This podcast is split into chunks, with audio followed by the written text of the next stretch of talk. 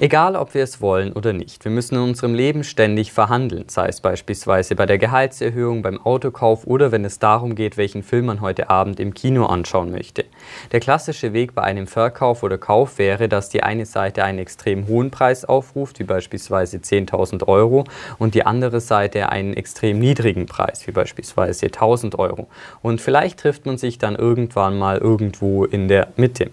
Hi, mein Name ist David und heute schauen wir uns mal an, warum warum dieser Weg nicht besonders erfolgsversprechend ist. Wie es stattdessen besser geht, zeigen Roger Fisher, William Ury und Bruce Patton in ihrem Buch das Harvard-Konzept. Das Grundproblem einer jeden Verhandlung ist eigentlich das gleiche, nämlich dass man für verschiedene Interessen eine Lösung finden muss und versucht, Differenzen zu überbrücken, sodass es am Ende für beide Seiten annehmbar wird. Oft geht es bei Verhandlungen aber gar nicht so sehr um die Sache, sondern die Positionen rücken in den Vordergrund. Und oft hat man auch das Gefühl, dass der eine am Ende der Verhandlung als Gewinner und der andere als Verlierer rauslaufen muss. Und deshalb wird dann auch oft hin und her gefeilscht, während die eigentliche Sache in den Hintergrund gerät. Das kostet nicht nur unglaublich viel Zeit und Nerven, sondern kann auch die Beziehung zerstören, sodass man dann in der Zukunft nicht mehr gut aufeinander zu sprechen ist. Eine gute Verhandlung sollte möglichst effizient sein und dafür sorgen, dass das gute Verhältnis nicht zerstört wird.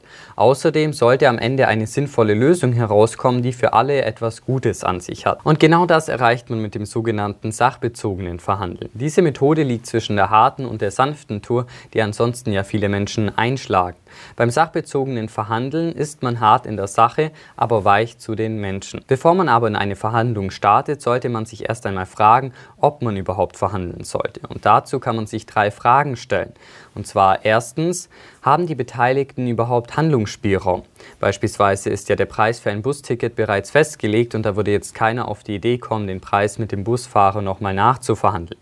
Der zweite Punkt ist, ob es Erfolgschancen gibt. Und wenn nicht, dann kann man die Verhandlung eigentlich gleich sein lassen.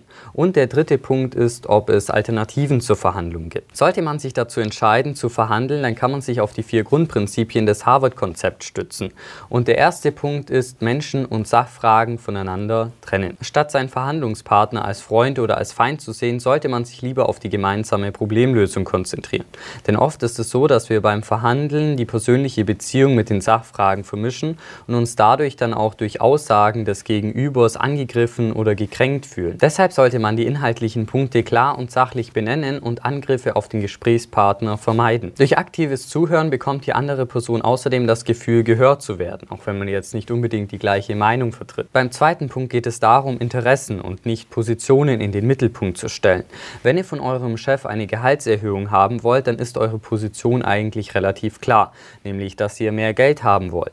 Allerdings können da ziemlich verschiedene Interessen dahinter stecken, wie beispielsweise, dass ihr euch ein Haus kaufen wollt, dass ihr eure Freunde neidisch machen wollt oder dass ihr vielleicht einfach nur öfter in Urlaub fahren wollt. Die Interessen sind also die stillen Beweggründe wie Ängste, Sorgen oder Wünsche, die hinter einer Position stehen, die jemand vertritt. Um erfolgreich zu verhandeln, sollte man also zuerst einmal herausfinden, worum es der anderen Person eigentlich wirklich geht. Denn dann findet man vielleicht gemeinsame Interessen und kann so komplett neue Lösungsansätze entwickeln entwickeln. Aber auch entgegengesetzte Interessen können für eine Verhandlung sehr sinnvoll sein. Zwei Kinder streiten sich um eine Orange. Was macht also die Mutter? Genau, sie teilt die Orange in zwei Hälften. Während das eine Kind nun das Fruchtfleisch nimmt, um daraus Orangensaft zu pressen und die Schale wegwirft, nimmt das andere Kind die Schale zum Kuchenbacken und wirft das Fruchtfleisch weg. Das Problem ist, dass sie sich auf das Was fokussiert haben, nämlich ich will die Orange haben, anstatt sich auf das Warum zu fokussieren. Was hier wäre, einerseits ich will Orangensaft trinken und ich will einen Kuchen backen. Beim dritten Punkt geht es darum, Optionen zu entwickeln, von denen alle profitieren.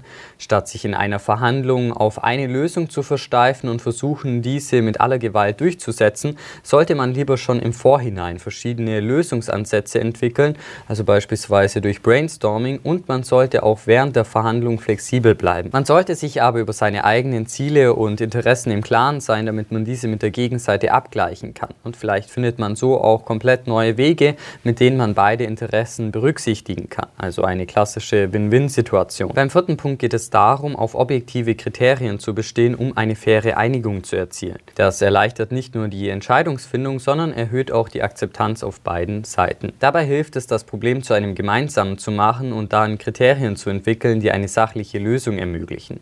Streitet man sich beispielsweise mit dem Architekt über die Tiefe des Fundaments für ein Haus, dann kann man branchenübliche Standards oder auch Vergleiche mit ähnlichen Häusern in der Umgebung als objektive Kriterien heranziehen. Was kann man aber machen, wenn die andere Seite einfach nicht mitzieht und man es nicht schafft, eine Einigung zu erzielen?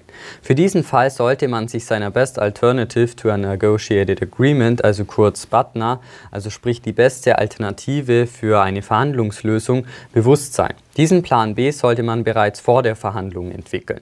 Und das stärkt natürlich einerseits die eigene Verhandlungsposition, wenn man seine Alternativen kennt, und es verhindert aber auch gleichzeitig, dass man ein Angebot annimmt, was eigentlich schlechter als die Alternative ist. Wenn die andere Person versucht, einen persönlich anzugreifen, dann hat man grundsätzlich drei Möglichkeiten. Und zwar erstens hält man sich emotional zurück und bleibt weiterhin konzentriert auf der Sachebene. Oder zweitens versucht man die Aufmerksamkeit der anderen Person bewusst in die Sachebene umzuleiten. Oder drittens, man bedient sich der Ein-Text-Methode und schaltet einen Dritten ein. Und dieser Dritte kann dann aufgrund von den verschiedenen Interessen einen Lösungsansatz entwickeln. Und der wird dann immer wieder angepasst, bis alle einigermaßen zufrieden sind. Wenn die andere Seite zu unfairen Tricks greift, dann sollte man auf keinen Fall mit den gleichen Waffen zurückschlagen. Offensichtliche Tricks kann man ansprechen, allerdings sollte man hier auch darauf achten, keinen persönlich anzugreifen. Stattdessen kann man aber die Fakten einfach aussprechen. Anstatt jemandem also vorzuwerfen, einen bewusst in die Sonne gesetzt zu haben, damit man geblendet wird, kann man einfach sagen, dass einem die Sonne stört und dass man sich gerne umsetzen würde oder ansonsten die Tagesordnung ändert. Mehr zum Thema findet ihr übrigens auch in dem Buch Kompromisslos verhandeln vom ehemaligen FBI-Verhandlungsführer Chris Ross. In diesem Sinne vielen Dank fürs Einschalten und bis zum nächsten Mal.